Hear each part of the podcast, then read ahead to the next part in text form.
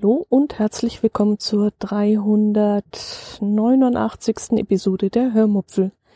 Heute erzähle ich euch noch einmal von unserem neuen Grill, von unserer Gartenbaustelle und von Urlaubsvorbereitungen. Viel Spaß beim Hören. Frage 24 und 25 der Podcast Challenge müssen noch beantwortet werden. 24. Eine Podcasterin oder ein Podcaster, dem du auf Twitter folgst. Boah, ja, einigen. Also alle, die in meinem Podcatcher sind und darüber hinaus auch noch einige. Äh, grundsätzlich folge ich auch allen erst einmal zurück, die mir auch folgen und ich habe dann auch noch eine eigene Liste, in der alle Podcaster drin sind, äh, denen ich eben so folge. Ich arbeite auf Twitter eben immer mit äh, vielen Listen und kann dann immer sortieren, was ich lesen möchte und was nicht. Und da gibt es eben auch eine Podcasterliste und eine Nachrichtenliste und eine Freundesliste und so weiter. Der größte Vorteil dieser Listen ist allerdings, dass man vor allem keine Werbung eingeblendet bekommt und deswegen arbeite ich damit. Frage 25 lautet, eine Podcasterin oder ein Podcaster, dem du auf Instagram folgst? Boah, Leute, keine Ahnung. Äh, der Breitenbacher, dem folge ich auf jeden Fall auf Insta. Das weiß ich jetzt gerade auswendig, aber sonst pff, weiß ich das gar nicht genau, muss ich ehrlich zugeben. Auf Instagram folge ich hauptsächlich irgendwelchen ja, Stars und Sternchen will ich jetzt gar nicht mal so sagen, das klingt zu abwertend. Aber ja, Instagram ist für mich so ein oberflächlich, oberflächliches Medium, so eine Art Boulevard-Medium. Und deswegen schaue ich da eben immer so rein, was halt die Fernsehstars machen oder so, für die ich mich in irgendeiner Weise interessiere. Okay, ich habe auch einige Minicamper und Camper, denen ich da folge. Aber Instagram ist für mich wirklich ein sehr, sehr, sehr oberflächliches Dings und geht nicht so tief wie Twitter. Also bei Twitter habe ich eher das Gefühl, dass man da schon so eine Art Verbindung eingeht, die vielleicht etwas persönlicher ist. Ähm, ja, das, also mit Twitter-Menschen würde ich mich eher mal zum Kaffee treffen als mit Insta-Leuten. Gut, ähm, Kaffee, bleiben wir gleich mal beim Kaffee. Äh, Im übertragenen Sinne. Ich habe euch ja von unserer Gartenbaustelle erzählt und die Bauarbeiter, ähm, weiß gar nicht, ob man das so nennt oder sind das Gartenarbeiter oder Gartengestalter oder so. Aber ja, ich nenne sie einfach mal Bauarbeiter. Und die haben natürlich jeden Tag von uns morgens und auch nachmittags ihren Kaffee bekommen. Und wie es so ist im richtigen Leben, jeder hat da ja so seinen eigenen Geschmack. Und so musste ich jeden Tag einen Kaffee mit Milch, einen Kaffee mit Milch und Zucker, einen Kaffee mit Zucker und einen ohne alles machen, also schwarz. Und das Zeug dann richtig auseinanderzuhalten, das war dann natürlich nicht ganz einfach. Ich habe es dann immer so gelöst, dass der schwarze Kaffee in eine dunkle Tasse serviert wurde, der Kaffee mit Zucker mit einem Löffel und in der Bayern München, in der Bayern München Tasse, der Kaffee mit Milch ohne Löffel und der Kaffee mit Milch und Zucker in einem in einer normalen Tasse mit Löffel. Und so wie ich das jetzt geplant hatte, war das auch offenbar sehr verständlich. Jedenfalls haben die Bauarbeiter relativ schnell kapiert, wo was drin ist. Und das eigentlich ohne es erklärt zu haben. Und jetzt zur lustigen Geschichte, zur ja, Situationskomik, die für euch jetzt vermutlich völlig banal ist, aber ich erzähle es trotzdem mal, weil ich es, wie gesagt, sehr lustig gefunden habe. An dem Tag, als der vierte Bauarbeiter zum ersten Mal da war, fragte ich ihn, ob er auch Kaffee haben möchte. Und die Antwort war natürlich ja. Und ich fragte dann diesen vierten Mann, wie er seinen Kaffee gerne trinkt.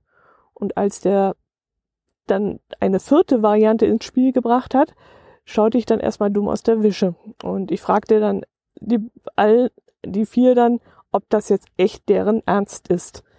Und da mussten dann die anderen drei Jungs lachen und ähm, weil ja, wie gesagt, eine vierte Variante gewünscht wurde und ich da jetzt, ich will nicht sagen überfordert war, aber ich habe dann gedacht, kann da nicht mal jemand das gleiche nehmen wie der andere?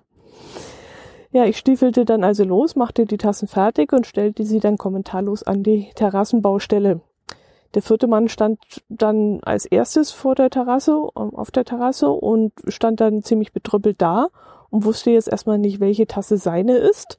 Und er tra traute sich dann aber nicht, mich zu fragen. Ich stand daneben, aber er fragte nicht. Also ein bisschen schüchtern, der Junge. Und da kamen dann seine Kollegen von hinten so angelaufen und jeder einzelne von denen steuerte schnurstracks auf die jeweilige Tasse zu.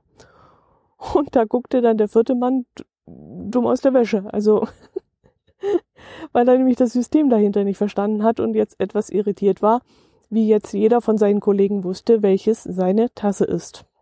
Und da haben wir dann erstmal alle lachen müssen über sein verdattertes Gesicht. Ähm, ja, die Bayern München Tasse, die bekam übrigens der Albaner. Unter den Bauarbeitern ähm, war nämlich einer, der aus Albanien stammt und jetzt, ähm, ich glaube, mittlerweile vier Jahre in Deutschland wohnt und auch hier arbeitet. Und bei dem konnte ich am ehesten annehmen, dass er gegen die Bayern-Tasse nichts einzuwenden hat. Bei Einheimischen ist das ja manchmal ein bisschen anders. Also entweder lieben die Einheimischen Bayern München oder sie hassen es. Und beim Albaner konnte ich immerhin mit ein wenig Respekt und Achtung rechnen und deswegen hat er immer die Bayern-Tasse genommen. Und weil er seine, seinen Kaffee mit Zucker trank, bekam er eben die Bayern-Tasse mit Löffel. Ja, das war aber nur eine kleine Story am Rande. Hm, kommen wir zur eigentlichen Baustelle. Die Jungs haben echt super Arbeit geleistet. 1A Qualität. Wir wollen ja unsere Terrasse überdachen und haben das dann so organisiert, dass dieser Überdachungsmensch dann kommt, wenn das Fundament der Terrasse fertig ist, damit er dann die Endmaße nehmen kann. Und als der Typ kam und ausgemessen hat, war der auch total begeistert, wie toll die Jungs gearbeitet hatten. Da war alles im im Wasser und alles super ausgeglichen worden, also richtig gute Arbeit. Und so ein altes Haus ist ja auch nicht immer schnurgerade und steht auch nicht im Winkel. Und die Gartenbauarbeiter haben die Terrasse so super hingetrickst, dass die ähm, Pergola, heißt das glaube ich, wunderbar angebracht werden kann. Hoffentlich angebracht werden kann. Aufgrund von Lieferengpässen und schlechtem Wetter und diversen Baustaus ähm, ist jetzt noch kein Termin in Sicht und wir hoffen, dass die Überdachung im Spätherbst noch kommen kann, bevor der Winter bei uns kommt. Gut, jetzt von dem Grill erzähle ich euch vielleicht doch erst ein anderes Mal. Ja, jetzt habe ich so groß angekündigt, aber nee, das ist so umfangreich und so ins Detail noch und ähm, das möchte ich schon ausführlicher erzählen, weil das ist vielleicht für den einen oder anderen doch sehr interessant. Es sind ja doch einige Griller unter euch. Fange ich lieber mit dem Alleinurlaub an, in dem ich mich nämlich gerade aktuell befinde. Und deswegen hört sich die Aufnahme vermutlich auch ein bisschen anders an, denn im Hintergrund hört ihr das Rauschen eines Flusses und ich bin hier in meinem Caddy drin und lehne so an der an dem Fahrersitz von hinten an und ja, deswegen hört sich das vielleicht jetzt in euren Ohren ein wenig fremd an. Ja, erinnert mich aber bitte in drei, vier Wochen nochmal ähm, an den Grill und äh, vielleicht auch noch an ein Wunder äh, von meiner Arbeitsstelle. Da möchte ich euch auch nochmal was erzählen. Das ist jetzt nicht brandaktuell, aber es ist interessant und ähm, vielleicht für euch auch mal ganz unterhaltsam. Aber ihr müsst mich dran erinnern, sonst vergesse ich das bestimmt.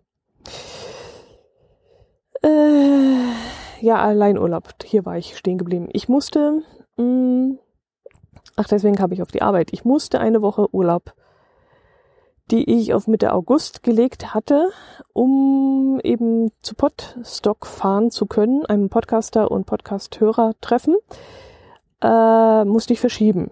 Es stand ein größeres Projekt an und der Kunde verlangte ausdrücklich nach mir, um die, äh, damit ich die Sache übernehme. Ich kann das Projekt ja, kurz mal zusammenfassen. Es kommt zweimal im Jahr eine Sommer Edition und eine Winter Edition. Und die Sommer Edition haben wir im August abgewickelt und der Kunde war damit sehr zufrieden. Und äh, deswegen, weil das eben im August stattfand und genau auf Podstock gefallen wäre, äh, musste ich ihm meinen Urlaub verschieben. Und der Kunde war dann auch sehr, sehr zufrieden und hat mir sogar über Blumen 2000 einen Blumengruß zukommen lassen, was wirklich eine Seltenheit ist und mich echt von den Socken gehauen hat. Als der Postbote da plötzlich vor der Tür stand mit einer riesigen Pappschachtel, das war wirklich ein, ein sehr, sehr, sehr netter und ja, ein, ein berührender Abschluss des Projekts äh, worüber ich mich sehr, sehr gefreut habe, weil das ist wirklich nicht alltäglich, dass ein Kunde sowas macht und ich war wirklich sehr gerührt. Ja, die Winter Edition, die kommt dann irgendwann äh, über Weihnachten. Das macht mir aber nicht allzu viel aus, denn Weihnachten ist bei mir sowieso nicht so wichtig und da nehme ich grundsätzlich auch keinen Urlaub. Und das wird dann eine entspanntere Arbeit als jetzt im Sommer, wo man ja doch eher andere Dinge machen möchte, unter anderem, wie gesagt, auch Urlaub. Und wenn nächstes Jahr wieder die Sommer Edition kommt, dann äh, werde ich wieder nicht zu Botstock fahren können. Und das ist schon sehr schade. Äh, ja, Botstock es war ja ausgefallen dieses Jahr, von dem her hat es mich nicht gestört. Und fand dann nur remote statt, aber das hat mich überhaupt nicht interessiert. Als ich das eingewilligt hatte, dass meine Urlaubswoche verschoben wird, ähm, handelte ich dann aber eine ganze zusammenhängende Kurzarbeitswoche mit raus. Normalerweise haben wir immer zwei, drei Tage in der Woche Kurzarbeit. Ich wollte dann aber fünf Tage am Stück haben, um eben noch einmal in Alleinurlaub fahren zu können. Ich hatte dann die Hoffnung, dass wir noch einmal, dass ich noch einmal zwei Wochen ans Meer fahren könnte. Also ans Meer, ans richtige Meer, nicht an das Nordsee-Dingsy, das da äh, ständig weg ist, sondern ans richtige Meer, nämlich äh, an die Ostsee. Ich hatte dann vor, nach Zingst Dars zu fahren und schrieb dann auch verschiedene Campingplätze an. Eine paar hatten allerdings schon vorher im Internet ähm, auf ihrer Seite ein Vermerk stehen, dass sie bis Ende September mit Oktober komplett ausgebucht seien. Und dort habe ich es dann natürlich nicht probiert. Und ja, manche haben dann meine Mails gar nicht beantwortet oder gleich abschlägig. Sie hätten schlichtweg keinen Platz. Und ja, telefonisch, falls ihr euch das fragt, kam ich dann überhaupt nicht durch. Also ich habe es auch telefonisch probiert, aber da war überhaupt keine Chance. Dann plante ich drei Stationen Richtung Nordsee ein. Wenn man keine Ostsee kriegt, will man Nordsee. Ich wollte dann erst in die Lüneburger Heide fahren, weil ich dachte, da da ist bestimmt niemand, da will keiner hin. Äh, ja, doch, will anscheinend doch jemand hin. Jedenfalls bekam ich da auch eine Absage und einer, äh, Moment, das nächste war in Buxtehude, habe ich dann nochmal an der Elbe angefragt und da bekam ich dann ein, gar keine Antwort. Da hat sich nie jemand bei mir gemeldet ja, das wäre halt eben so eine Zwischenstation gewesen, um dann weiterzufahren nach Husum und meinen Podcast-Kollegen Jörn zu besuchen. Äh, da ich da aber nicht zwei Wochen verbringen wollte, dachte ich eben, ich könnte in äh, Lüneburger Heide oder im Buxtehude noch eine Zwischenstation von ein paar Tagen einlegen und dann erst nach Husum hochfahren. Sicherlich, ich hätte jetzt auch sogar einen Campingplatz, ich glaube in in Husum selbst, jedenfalls laut der Internetseite vom Campingplatz wären noch Plätze frei gewesen. Ich hätte also dort zwei Wochen verbringen können. Aber das ist mir ehrlich gesagt so langweilig. Also länger als fünf, sechs, sieben Tage halte ich es ja alleine an einem Ort gar nicht aus. Und wegen diesen sechs, sieben Tagen da bis nach Husum durchzubrettern und dann auf dem Rückweg womöglich auch keinen Zwischenstellplatz zu finden, nee, das war alles nicht so richtig. Ja, schlussendlich schwenkte ich dann ganz von meiner äh, Norddeutschland-Idee ab und versuchte dann bei Landau einen Stellplatz zu bekommen, also in der Pfalz, wo ich Anfang des Jahres schon einmal hin wollte, aber wegen der Corona-Bestimmungen als nicht autarker Camper nicht hin konnte. Aber auch dort bekam ich eine negative Antwort, es sei alles besetzt, es sei nur noch ein paar einzelne Tage frei, aber so eine Woche am Stück, wie ich das geplant hatte, ging nichts. Dann hatte ich noch kurzzeitig die Idee, nach Österreich zu wollen, mm, aber nein, um eine mögliche Quarantäne zu vermeiden, habe ich mich dann doch dagegen entschieden. Ich wollte nämlich mal die Hochalpenstraße fahren, aber nee, das war mir zu heikel. Also schrieb ich den Campingplatz in Bad Münster am Stein an, auf dem ich im Jahr 2020, letztes Jahr, genau, letztes Jahr, ein verlängertes Wochenende verbracht hatte. Und von dort bekam ich dann eine kurze Mail, dass der Platz Nummer 31 von Sonntag bis Sonntag für mich reserviert sei. Tja, und somit stand das Ganze dann bei mir fest. Ich würde eine Woche bei Bad Kreuznach verbringen.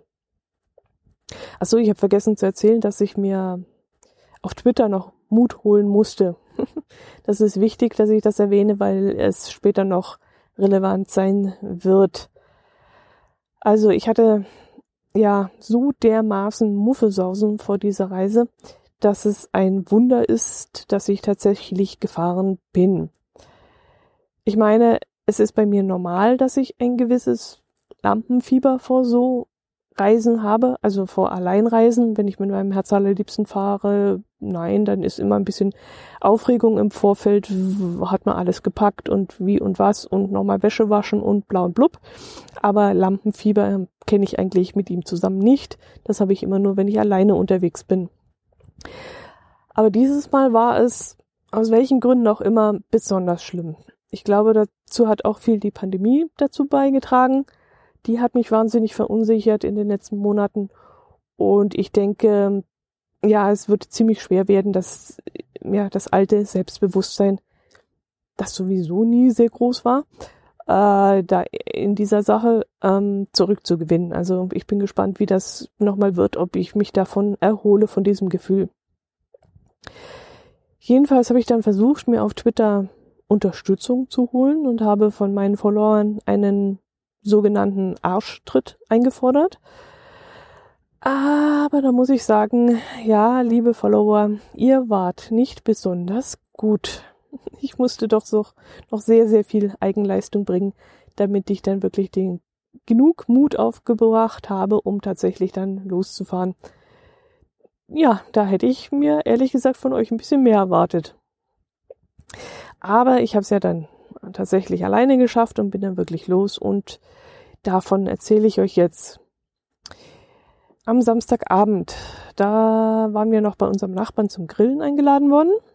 Das ging dann aber nicht allzu lang, so dass ich dann so um circa 22 Uhr schon im Bett lag. Wie immer vor meinen Alleinreisen schlief ich dann aber ziemlich schlecht, zumal ja, Starkregen und Hagel angesagt gewesen war und ich meinen Caddy schon bepackt und abreisefertig vor der Garage geparkt hatte. Ich hatte nämlich schon das Pedelec auf die Anhängerkupplung gestellt und damit passt das Auto dann nicht mehr in die, ähm, ja, was ist das, 60er Jahre Garage, also so eine ganz kleine. Und um vier Uhr morgens ging es dann, ging es dann mit dem Unwetter los und äh, es blitzte und stürmte und donnerte und schüttete und hagelte vermutlich auch, was der Himmel hergab. Und ich bangte dann um meine, ja, um mein Auto, meine Molly und lag dann im Bett und konnte im Grunde ja doch nichts tun. Mm, aber glücklicherweise passierte nichts und das Blech blieb heil. Um 6 Uhr stand ich dann auf und machte mich dann reisefertig und fuhr dann um 6.36 Uhr von zu Hause los. Glücklicherweise regnete es in dem Moment, wo ich dann rausging, nicht, so dass ich dann noch die restlichen Sachen wie zum Beispiel Fahrradakku, äh, Kaffeemilch, Gaskartuschen und so noch trockenen Fußes einpacken konnte. Die Dinger, äh, die Dinge hatte ich dann noch draußen gelassen in der Garage, weil ich tags zuvor, als ich das Auto geladen hatte, äh, das Zeug nicht ins heiße Auto legen wollte. Mein erstes Ziel hieß dann Mannheim, weil das auf dem Weg lag und uns beim Geocaching noch dieser Landkreis fehlte. Der Cache kam mir dann auch sehr recht, weil ich mir dann auch die Füße vertreten konnte und die Müdigkeit vertreiben konnte und wie gesagt eben auch einen Landkreis abhaken konnte. Dummerweise suchte ich mich dann beim ersten und beim zweiten Cache dumm und dämlich. Und das Ganze schien dann schon, ja, zu scheitern. Äh, ich bankte dann schon um den Länderpunkt. Aber das erste, das war ein Small und sollte in einem Busch liegen. Und den fand ich nicht. Und der zweite war wohl so ein künstlicher Stein, der in einem Gleisbett lag. Und wer Geocacher ist und dieses Ding kennt, der weiß, was das für ein verflixtes Ding sein kann. Also da ist man dann einfach betriebsblind und kann sich da dämlich suchen. Ja, aber der dritte, der war dann Gott sei Dank ein erfolgreicher Fund, so dass ich dann den Landkreis Mannheim abhacken konnte. Dann fuhr ich weiter und kam durch Frankenthal durch, auch ein weiterer Landkreis, der uns noch fehlte. Und den konnte ich dann glücklicherweise in 0, nix abhaken, weil ich die Dose dann auch problemlos gefunden habe an einem Straßenschild. Ja, und danach hieß es auf direktem Weg nach Bingen am Rhein, denn das war dann meine erste Station. Ich wollte den ersten Urlaubstag nämlich komplett nutzen und es gab mir für mich dann auch noch gar keinen Grund, direkt auf den Campingplatz zu fahren. Also dachte ich, dass ich mir Bingen vielleicht noch ein bisschen anschauen könnte und dort auch dann gleich zum Mittagessen könnte. Ich fuhr dann also zum Fruchtmarkt, wo ich mir ein, am Sonntag war das, genau, einen kostenlosen Parkplatz raussuchte, der sich auch in einer belebten Gegend befand. Denn ich hatte ja mein Pedelec hinten drauf und wollte es mir nicht klauen lassen und deswegen hatte ich einen Platz rausgesucht, der in einer recht überschaubaren Gegend äh, sich befand. Mm, leider war dieser Platz sehr, sehr klein und so musste ich dann ein Stück weiterfahren, weil eben kein Stellplatz frei war und fand dann einen sehr großen Parkplatz im nahe Rheineck, also da, wo die Nahe unter in den Rhein hineinfließt. Und dieser Platz war am Sonntag auch kostenlos. Allerdings fand ich ihn von der Sicherheit eher grenzwertig. Also ja, der machte keinen sehr vertrauenserweckenden Eindruck in dieser Gegend. Und deshalb spazierte ich dann auch nicht sonderlich entspannt äh, zum Rheinufer hinunter und daran entlang, denn ich hatte immer im Hinterkopf, hoffentlich ist das Fahrrad noch da, wenn ich zurückkomme. Ja, ich lief dann auf dem direkten Weg zum Rhein hinunter, um dort dann äh, zu einem Restaurant zu spazieren, das ich mir vorher schon rausgesucht hatte. Es hieß New Riverside müsste das gewesen sein, wenn ich mich richtig erinnere, und sollte eine überdachte Außenterrasse haben. Also perfekt für einen recht wechselhaften Sommer mit Regenschauern zwischendurch mal und eben das Pandemiejahr 2021, wo man lieber draußen sitzt als in geschlossenen Räumen. Ich habe dann dort auch sehr, sehr gut gegessen. Mm, wenn es die Auswahl zulässt, esse ich auch immer gerne vegetarisch und dieses Restaurant bot einige vegetarische Leckereien an und ich entschied mich dann für Grillgemüse mit Kuhmilchkäse, was mich die ganze Zeit dann etwas irritiert und gedanklich beschäftigte, denn ja, aus was soll Käse sonst bestehen, wenn nicht aus Kuhmilch? Okay, es kann aus Schafs- oder Ziegenkäse bestehen, aber dann preist man es ja als solches explizit an, aber wer preist Kuhmilch speziell an? Das ist ja nichts Besonderes in dem Sinne. Es war dann so eine Art Halloumi. Und der wurde dann auch gegrillt und äh, landete dann auf diesem Grillgemüse und war wirklich sehr lecker. Also richtig lecker. Ähm, also wenn ich im Urlaub nochmal Zeit habe und Richtung Bingen kommen sollte, äh, werde ich da auf jeden Fall nochmal essen gehen. Ich, vielleicht fahre ich sogar mit dem Pedelec nach Bingen. Die Strecke soll nicht besonders interessant sein, hat der Campingplatzbetreiber mir erzählt. Aber ja, jetzt das Auto einpacken und da runterfahren, gibt auch keinen Sinn. Also vielleicht probiere ich es einfach mal mit dem Fahrrad. Die Bingener Rheinpromenade hat dann auch einiges an Sehenswürdigkeiten links und rechts des Weges zu bieten. Jetzt keine großartigen, bombastischen Gebäude oder so, aber halt so kleine, ja, so kleine Sehenswürdigkeiten halt, so, so hübsche Dinge einfach. Es gibt da zum Beispiel so eine ja, so eine Art Eiswein-Vinothek. Mm, man kann dort einkehren und dann auch ganz normalen Wein trinken, glaube ich. Aber auch eben Eiswein kann man dort probieren. Und vor dem Gebäude steht dann auch eine Tafel, die davon erzählt, wie im Jahre 1800 Schlag mich tot, weiß ich nicht mehr, 18, 1829 oder so kann das sein, ähm, wie die Trauben nicht reifen wollten und die Winzer sie dann kurzerhand einfach an den Reben hängen ließen. Und mitten im Winter wollten die Winzer die Trauben dann doch noch von den Sträuchern holen und ans Vieh verfüttern. Aber da stellten sie dann fest, dass die Trauben, die, das bisschen Trauben, es waren nicht mehr viel übrig, aber dieses bisschen Trauben, das äh, übrig, die übrig waren, besonders süß schmeckten. Und da kälterten sie das Zeug und heraus kam dann eben Eiswein, was ein ganz, ganz besonderer Wein ist, weil nämlich das Verhältnis aus einer sehr, sehr kräftigen Süße und einer doch vorhandenen Säure äh, sehr interessant ist. Also muss wohl sehr, sehr lecker sein. Ich selbst habe eigentlich noch keinen Eiswein getrunken. Ähm, hat mich bis jetzt nicht so angemacht, aber wenn ich das jetzt so gelesen habe, möchte ich das auf jeden Fall mal tun. Mm, in der Nähe befindet sich noch das Lotsenmuseum in so einem ganz kleinen Häuschen drin, wo mal früher wohl die Lotsen untergebracht waren, die äh, für die Schifffahrt zuständig waren und die Schiffe durch dieses, äh, wie heißt denn das, Bingener Loch, glaube ich, äh, gelotst haben. Das muss irgend so eine Felsformation unter Wasser gewesen sein, wo die Schiffe dann immer aufgelaufen wären, wenn eben die Lotsen nicht gewesen wären. Irgendwann, als dann das ähm, Sprengstoff Dynamit oder was weiß ich erfunden wurde, hat man dann nach und nach dieses Loch vergrößert und so konnten dann die äh, Schiffe ungehindert durchfahren und die Lotsen waren dann überflüssig. Äh, ja, gleich neben dem Lotsenmuseum gibt es dann einen wunderschönen Rosengarten. Überhaupt ist die Uferpromenade in Gänze wunderbar bepflanzt. Also es gibt ganz, ganz viele Blumentöpfe und Tröge und viele parkähnliche Anlagen. Und ich habe da wirklich nur einen Bruchteil von dem angeschaut, was es dort zu sehen gibt.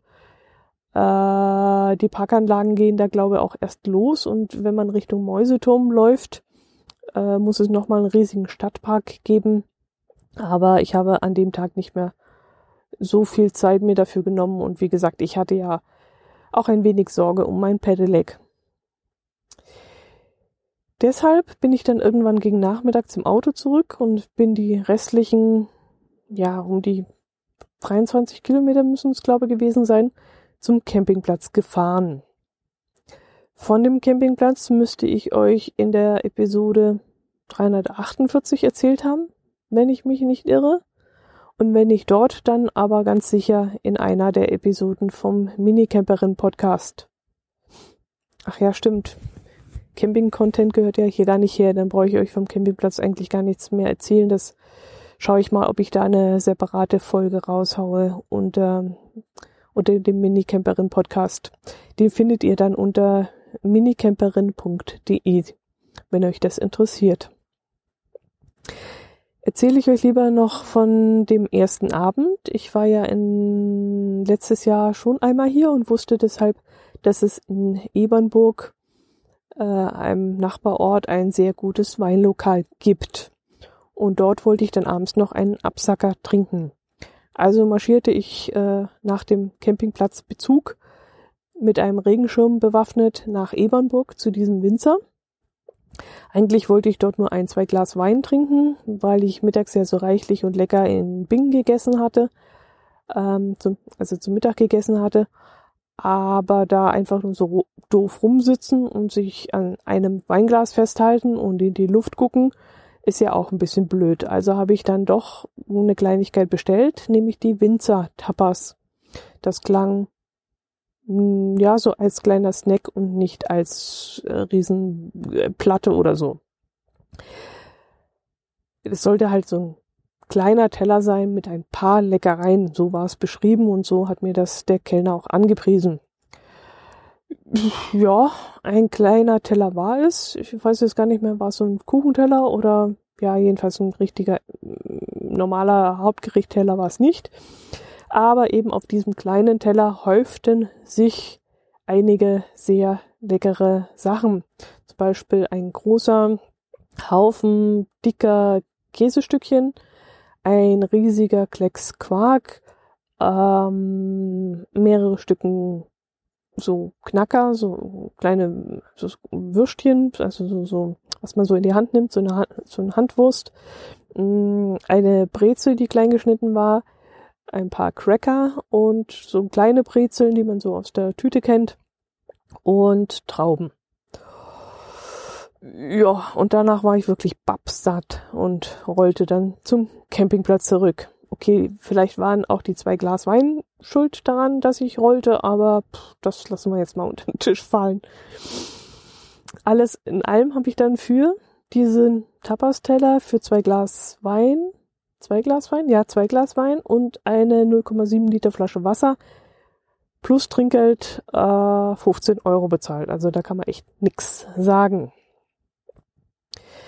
Ja, der Abend dort wurde leider recht abrupt abgebrochen. Ich musste also das halbe letzte Glas noch äh, runterkippen, weil es nämlich dann anfing zu schütten. Und ich wollte dann nicht in den Innenraum flüchten, so wie die anderen Gäste das getan hatten. Ich habe mir dann äh, meinen Schirm geschnappt und bin dann mit, ein, mit einem Umweg über einen Cache äh, zum Campingplatz zurückgelaufen, wo ich dann meine erste relativ kühle Nacht verbracht habe. Ja, an einem Fluss ist es dann halt immer etwas kühler als etwas abseits davon. Aber das war für mich okay. Es, ich war ja warm angezogen. habe ja auch hier eine ganz normale Decke dabei. Also das passt schon. Gut, das soll es gewesen sein. Mm, in der nächsten Episode mache ich dann weiter mit der 15 Kilometer Wanderung von der ich euch dann ausführlich berichten möchte. Macht es bis dahin gut, bleibt gesund. Ich hoffe, es hat euch gefallen, was ich so erzählt habe. Es war etwas für euch dabei. Und ja, dann bis zum nächsten Mal. Servus.